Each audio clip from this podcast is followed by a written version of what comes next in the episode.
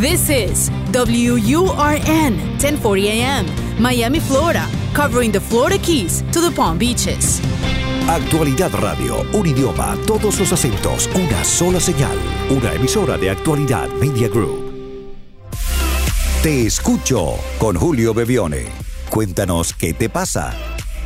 Más allá de todo lo que pasó, las heridas y el dolor, será.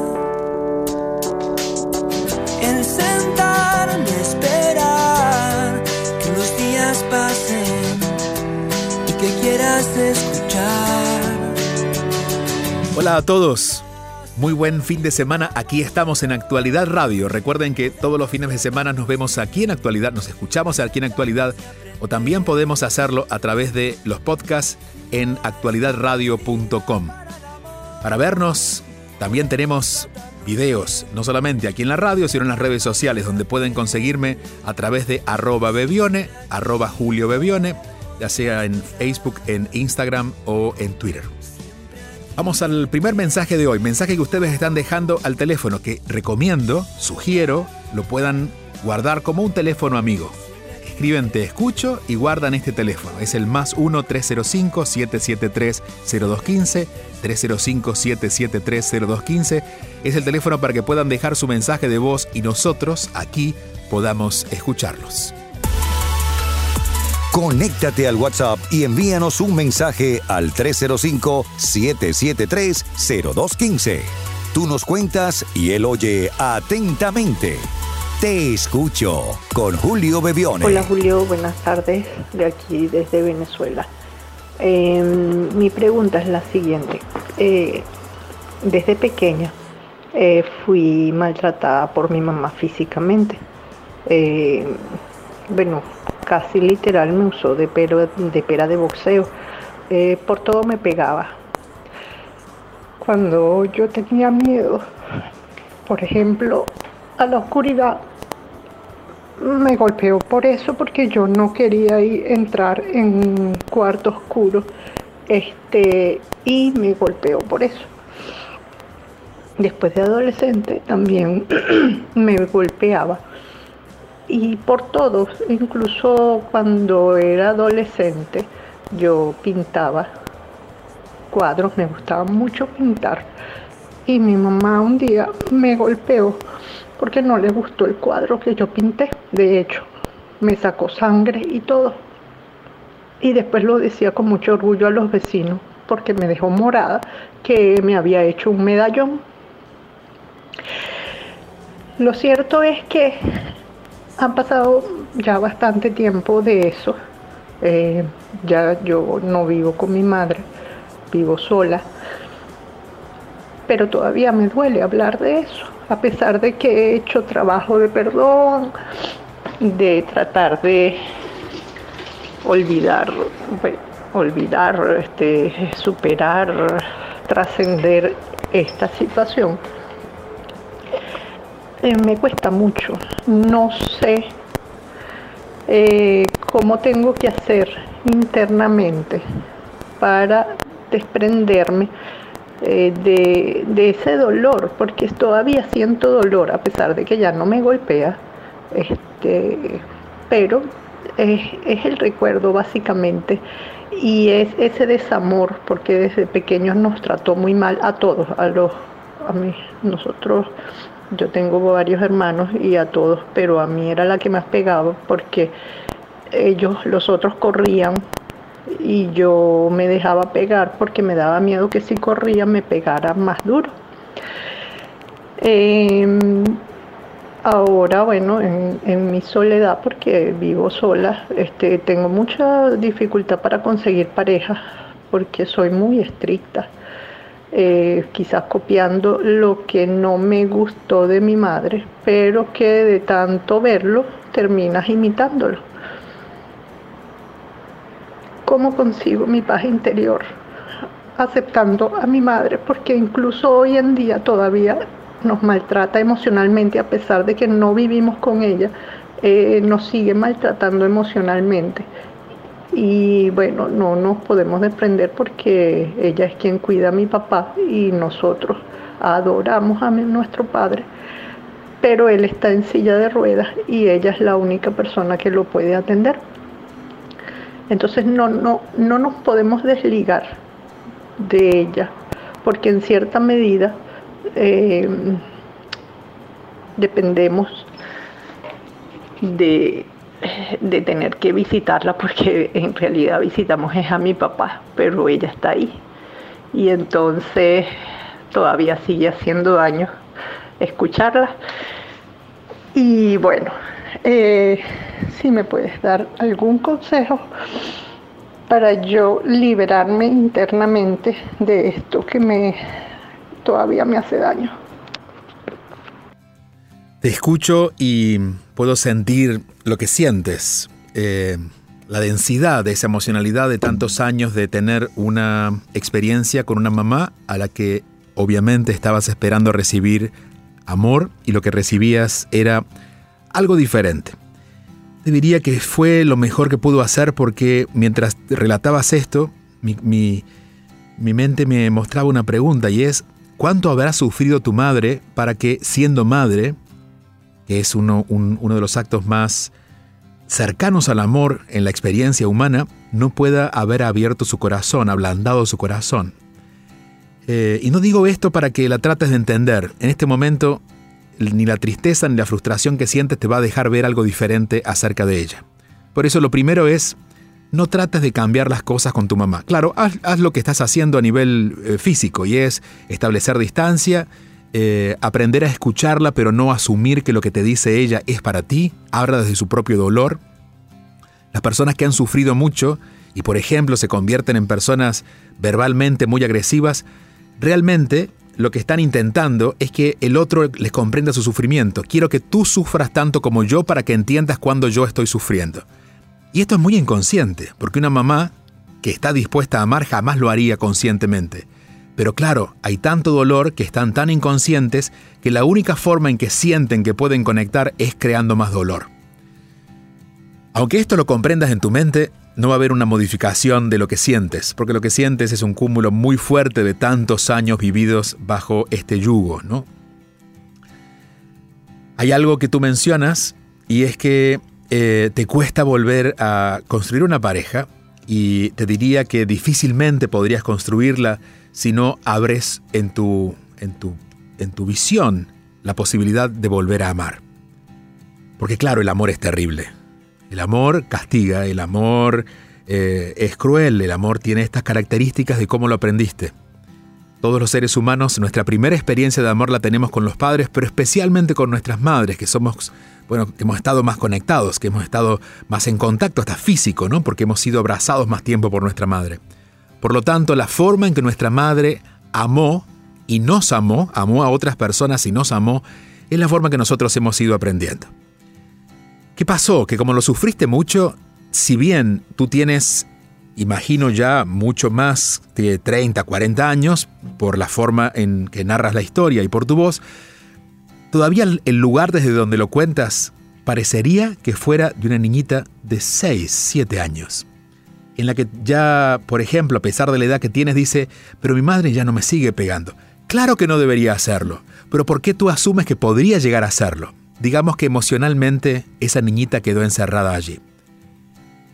Volver a mirar a tu madre con amor en este momento sería como demasiado idealista. Sería lo, perfecto, lo ideal, pero difícil de conseguir. Lo que hay que ver es cómo mueves, mueves otra vez la energía del amor en ti o comienzas a mover la energía del amor en ti de otra manera. Y hay algo que tú mencionas que te puede servir de ayuda. Tú dices, ahora soy muy estricta, porque aprendiste a amar de la forma en que tu madre te ama. Te ama entre comillas porque es su forma de ofrecer amor aunque no luzca, pero lo ofreció de esa manera, desde lo estricto, desde, la, desde, el, desde el castigo, desde la sumisión, y de alguna manera, si revisas de qué se quejan tus amistades, que te quieren mucho, pero seguramente te dicen, es que tú eres tan estricta. Por lo tanto, la forma de aprender a amar nueva, la que tú quieres ahora empezar a desarrollar, para que al desarrollarla puedas mirar a tu mamá de otra manera, es empezar a ser más flexible. Ese es el verdadero ejercicio. Digamos que el amor para ti en este momento es estricto, por lo que hay que hacer es flexibilizar esa mirada. Mi sugerencia, Esto puede ser un verdadero desafío porque incluso iría en contra de todo lo que tú crees que en la vida se debe hacer, pero esa de lo que se debe hacer es lo que no te ha funcionado, así que vamos a ver si hacemos algo diferente. Y es acercarte a espacios, a grupos, a personas, a situaciones donde no coincidas tanto, pero te inviten y te obliguen a ser flexible. Por ejemplo, hay personas con las que jamás estarías, porque dentro de tu forma estricta de ver la vida no son personas que merecen estar contigo. Acércate a ellas. Acércate a ellas y anímate, anímate a mm, no valorarlas, porque de entrada tu valoración va a ser negativa, pero sino a experimentar con ellos la flexibilidad, sabiendo que no estás haciendo nada por ellos, lo estás haciendo por ti, porque ser más flexible va a abrir tu corazón y volver a abrir tu corazón porque los tuvo, los tuvo seguramente al nacer, fuiste recibida con amor, pero luego fuiste entendiendo que la vida era mucho más dura a partir de lo que viviste con tu madre, a volver a recuperar esa forma de amar esencial, limpia, amable, que la vida en este momento te está invitando a, a que lo logres. Por eso seguramente estás viviendo toda esta experiencia y te ocurrió dejar este mensaje, porque ya hay una parte de ti que te urge por volver a conectarte con la energía del amor de una forma más limpia, más suave, más amable. La flexibilidad es el recurso. Entonces, ponlo como tarea. Eh, empieza a ir a esos lugares donde antes no hubieras sido. Acércate a personas que antes hubieras condenado como hasta insoportables. Empieza a conectar con actividades que te pongan un poco incómoda. Pero al final te vas a dar cuenta que ni bien superes esa primera fase de tu propio juicio reflejado en esas experiencias, vas a sentir otra vez las ganas de vivir y poco a poco vas a, ponerte, vas a poder tener una mirada amorosa con tu madre. No para justificar lo hecho, sino para poder comprender por qué lo hizo. Cuando esto ocurre, cuando hacemos las paces con nuestros padres, especialmente con, nuestras madres, la vida completa cobra un nuevo sentido. Mira, suele pasar, y me pasa hasta hoy, que cuando conozco a alguien nuevo que quiero incorporar a mi vida como amigo, en alguna ocasión como una posibilidad de pareja o, alguien que quiera sumar a mi equipo de trabajo, una de mis primeras preguntas es, ¿y cómo te llevas con tu madre? De alguna manera, la relación con nuestros padres, especialmente con la mamá, va determinando la calidad de vida que nosotros vamos eligiendo tener. Cuando estamos enojados con los padres, todo eso se convierte en algún tipo de, de conducta viciosa hacia la vida, ¿no? Más tóxica. Entonces, hacer los paces con nuestros padres qué es lo que tú quieres hacer en este momento, es lo mejor que te puede pasar. Y lo de la pareja déjalo a un lado. No estás en condiciones de elegir sanamente una persona que te acompañe, pero empieza a ejercitar la flexibilidad para que vuelvas a conectar con la energía del amor y desde ese nuevo lugar, ya en paz, empezar a mirar tu vida con la claridad que el alma te puede dar. Gracias por confiarnos esta historia, te abrazo fuerte para que ese dolor que todavía sigue dando vueltas en tu corazón comience a aflojar y dé paso a lo que sigue, que es el alivio de estar viva, de estar, de estar, de estar a pesar de la dificultad presente en tu vida consciente y también de paso a las nuevas experiencias que estarán mucho más luminosas de la que has vivido hasta hoy. Aquí estamos, te escucho. Sintonizas Te escucho con Julio Bevione. Hola Julio, gracias por tomarte el tiempo de contestar nuestras preguntas al aire. La vida ahorita me está poniendo en una etapa en donde todas las señales me dicen que debo aprender a estar sola, que debo aprender a valorarme, a cuidarme, a tomarme el tiempo para mí. Pero ¿por qué me cuesta tanto aceptar esa situación? ¿Y cómo puedo hacer para confiar en que lo que estoy viviendo de verdad es lo mejor para mí cuando no lo veo. Adicional al tema personal estoy teniendo una situación también en el trabajo como que no me anima nada, no me siento cómoda ni en el trabajo ni en casa, mm, a veces ni de paseo, eh, como que tengo una sensación de de pesadez, como, como de cansancio, pero tampoco es que pueda dormir muy bien. Es, una sensación como que estuviera fuera de mí. Puedo imaginar que lo que sientes es una desconexión con el proceso de la vida. Estás en el cuerpo, pero no estás conectada con la vida. ¿Por qué? Porque la vida no está haciendo lo que tú caprichosamente quieres que sea, que no, esté, no está ocurriendo lo que de verdad quieres que ocurra. Y me preguntas, ¿cómo puedo confiar en lo que aún mis ojos no ven? Bueno, confiando en que la vida es mucho más grande de lo que nosotros podemos manejar. Eh, si, por ejemplo, y es solo como un ejemplo, si esta mañana al levantarme yo hubiera querido poder tener claro todo lo que iba a hacer durante el día, posiblemente me hubiera levantado de muy mal humor. Y seguramente ese mal humor hubiera ido creciendo durante el día cuando las cosas que fueran sucediendo no ocurrían exactamente como yo quería que ocurrieran o como yo hubiera imaginado que de acuerdo a lo que hice deberían darme, ¿no? Las personas con las que hablo, las situaciones en las que vivo. Por lo tanto, eh, si lo pudiera eh, reducir a esta experiencia que estás teniendo, te diría, parece ser una niña caprichosa que quiere que la vida sea como ella realmente la imagina y no deja que la vida le muestre nuevas formas que tienen que ver con algo más grande, más expansivo. De hecho, te estarías perdiendo de vivir muchas cosas nuevas y, y positivas y que te van a sumar solo porque no se está cumpliendo tu plan. Hace unos dos o tres eh, programas hablábamos con alguien que nos mostraba un caso particular y yo le decía, vamos a crear esta frase para que la repitas en estos momentos, porque estoy seguro que tu voluntad quiere no estar allí, pero hay una parte de la mente que está en control y no quiere soltar esto de que las cosas deben ser como yo imagino que deben ser. Esa frase o esa idea es, acepto esto que se presenta tal como se presenta. Son las 3 de la tarde y me hubiera gustado haber tenido listo el trabajo.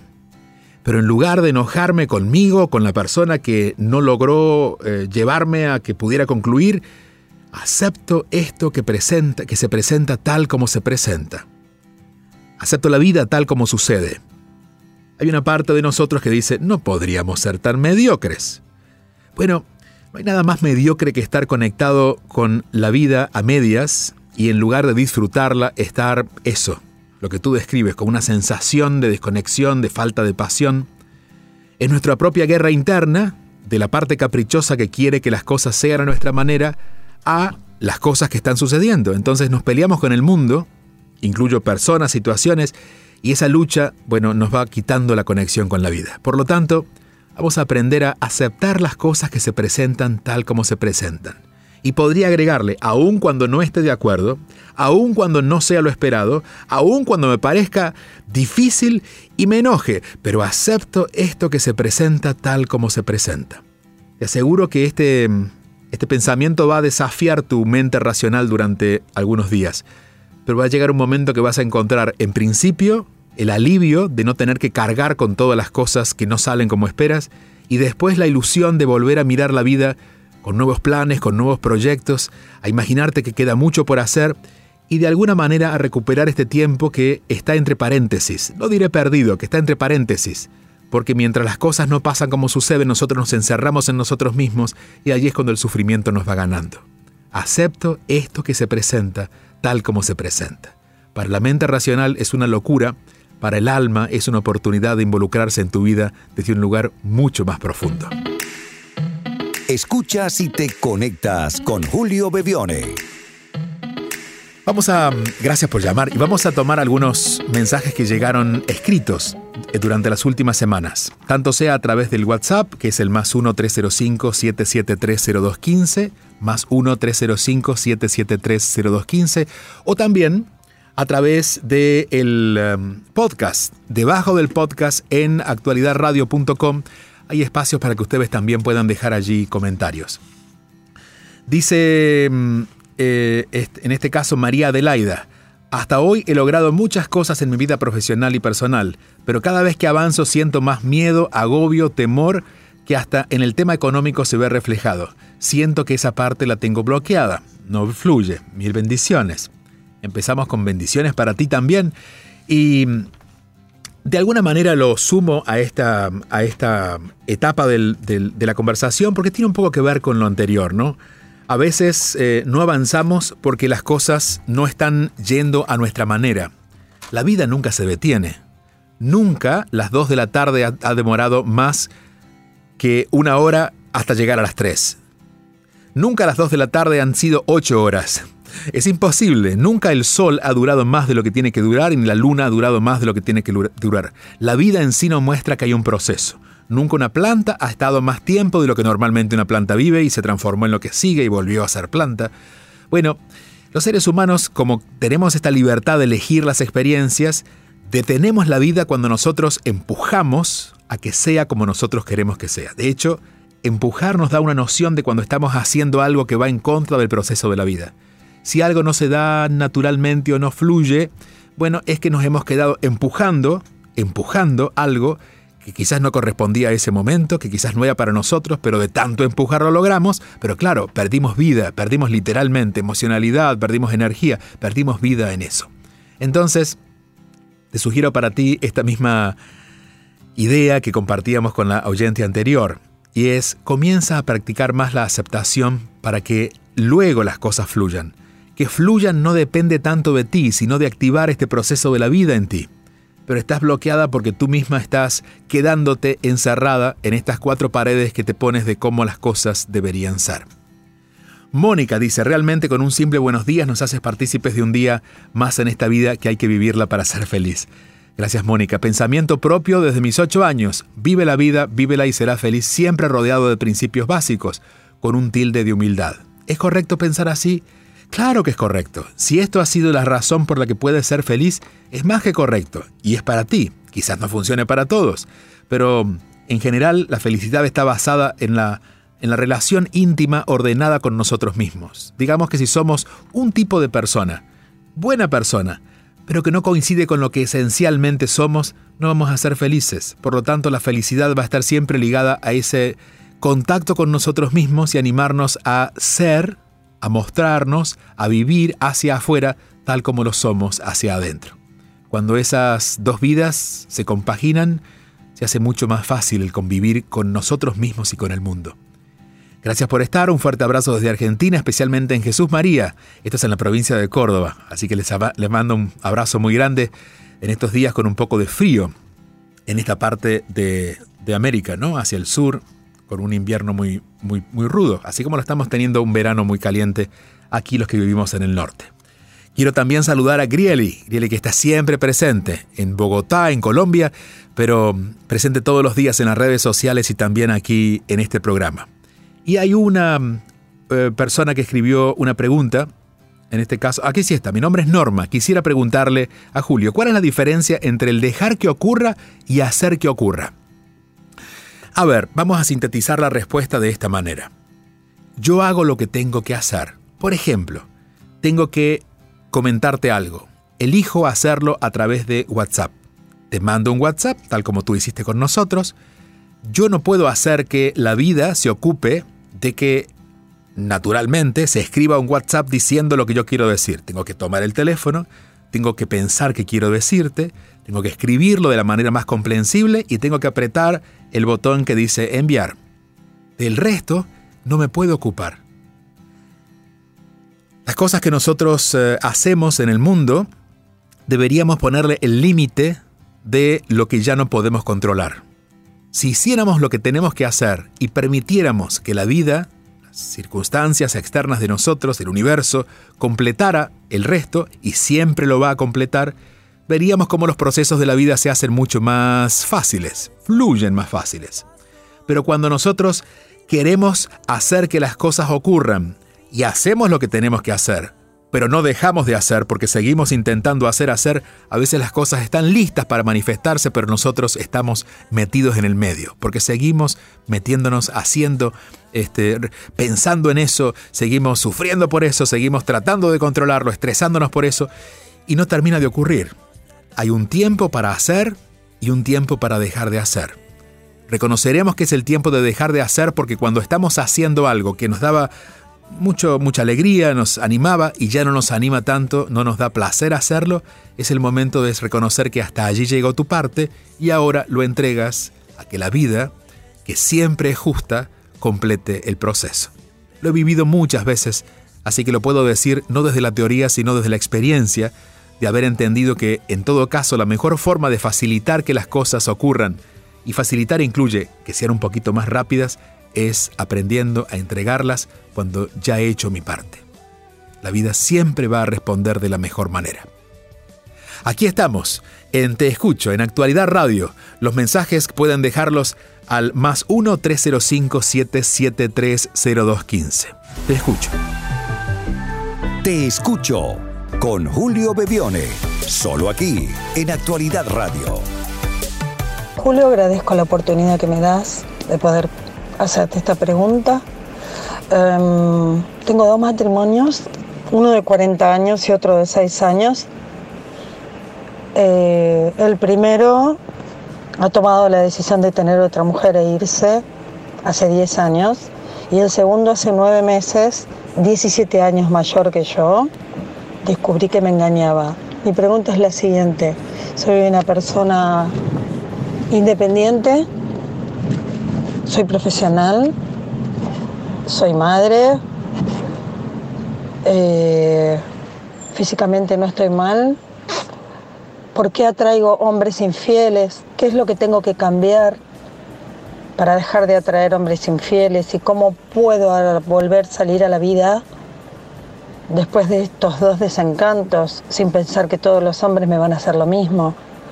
Ya hace nueve meses que estoy separada y bueno, no sé cómo volver a empezar. Tengo 57 años y soy muy joven aún.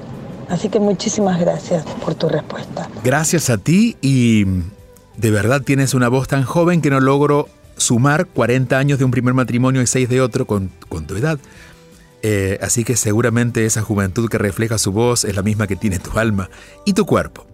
Vamos a ver, Vamos a buscar una respuesta que te ayude a ti y ayude a todas las personas que puedan identificarse con esta idea de que siempre atraigo hombres infieles. Eh, no vamos a analizar hoy la infidelidad y vamos a tratar de, resumir esto en los próximos tres minutos porque debemos cerrar el programa de hoy. Pero de alguna manera en la vida andamos atrayendo aquello que nosotros elegimos.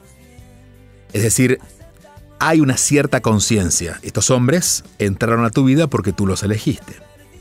Eh, los hombres infieles, y, habría que luego meternos en la historia a ver particularmente qué pasó con ellos, qué pasó contigo y qué pasó en la historia particular de cada relación. Pero los hombres infieles de alguna manera se anuncian. Se anuncian en su forma, se anuncian en sus comentarios, se anuncian en sus historias personales, han sido infieles antes. Eh, y esto no está ni bien ni mal, solo que digo, si eso no es lo que queremos, deberíamos prestar más atención. Pero ¿por qué nos volvemos a veces un poco distraídos en el momento de elegir una pareja? Bueno, porque estamos tan poco conectados con nosotros y nos queremos conectar tanto con la otra persona que lo evaluamos al otro de acuerdo a lo que nosotros queremos ver. Es lo que se llama enamoramiento. Pero claro, deberíamos ser un poquito más responsables, entre comillas, en la elección de esa pareja y para eso necesitamos estar más claros nosotros mismos. Por eso, mi sugerencia es esta. Olvídate de relaciones de pareja al menos por un año.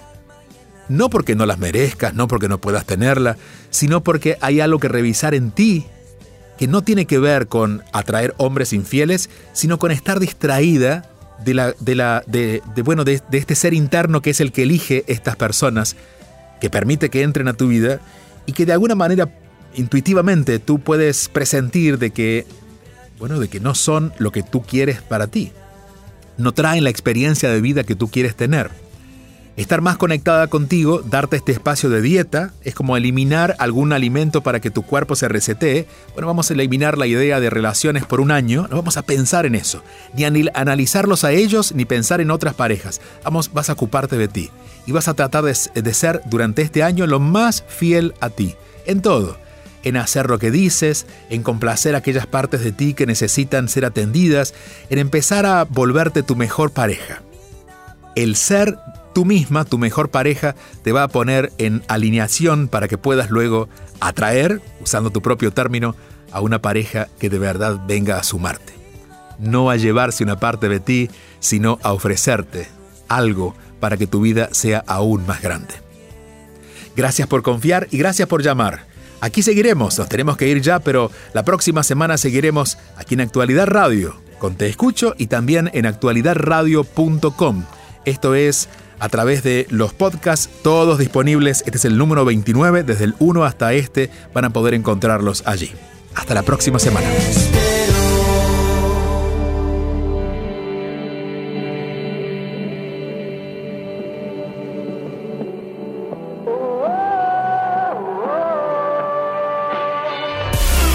Te escucho con Julio Bevione. Envía tu mensaje o video por WhatsApp al 305-773-0215 y cuéntanos qué te pasa.